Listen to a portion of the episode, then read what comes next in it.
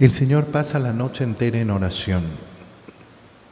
Y esto es una escena que vamos a ver repetida muchas veces en el Evangelio. La vida de oración del Señor, la vida de oración del Señor.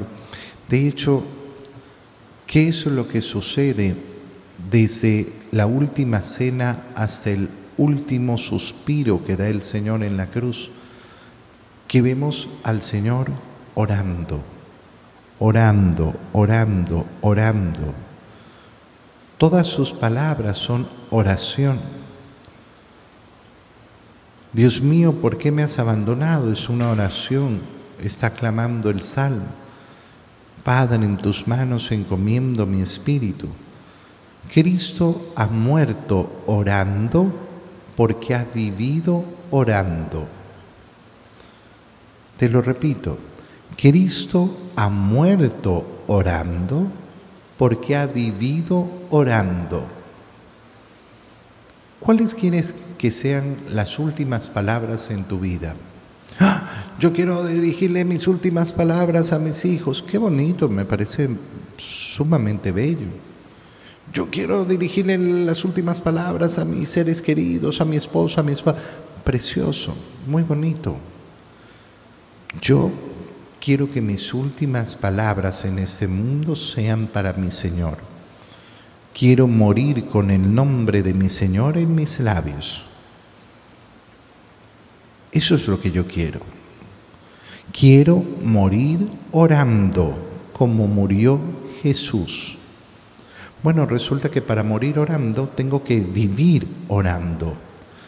Porque lo que no va a suceder es que al último minuto yo aprenda a hacer oración. No, no he hecho oración en toda mi vida, no le he dedicado tiempo a Dios, pero resulta que el último minuto, mm, ojalá, Dios quiera. Pero no es lo que suele suceder. Lo que suele suceder es que una persona va a morir con el nombre de su Señor en los labios cuando ha vivido con el nombre del Señor en sus labios. Y el Señor entonces pasa toda la noche orando. ¿Y para qué? Para además tomar la decisión de cuáles entre sus discípulos iban a ser sus apóstoles. Fíjate bien, tiene que tomar una decisión. ¿Y cuánto tiempo va a pasar en oración? Toda la noche. Es una decisión importante. Yo tengo todo este grupo de discípulos, pero de este grupo de discípulos voy a escoger a doce, que serán mis apóstoles, los más cercanos, aquellos primeros encargados de dar testimonio de la resurrección de Cristo. Cuando yo tengo que tomar decisiones, ¿lo pongo en oración? ¿Lo pongo en oración o solo confío en mi criterio? Solo confío en mi inteligencia, solo confío en los consejos que me dan otros. ¿Cuántas veces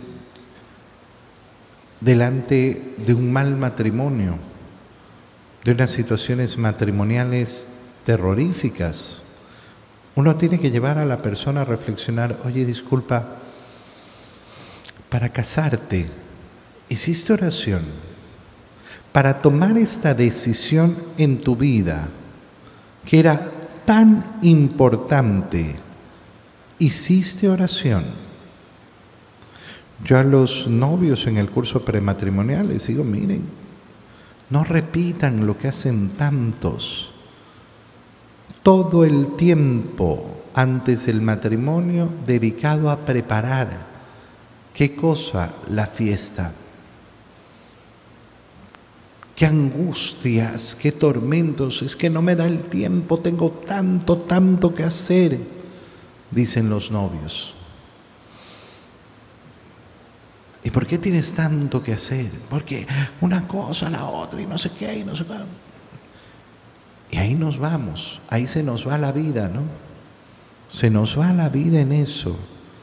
Y el tiempo de oración para saber que yo estoy tomando bien esta decisión voy a meterme en una nueva empresa, voy a meterme en un nuevo empeño, voy a meter, hago oración, le pregunto al Señor,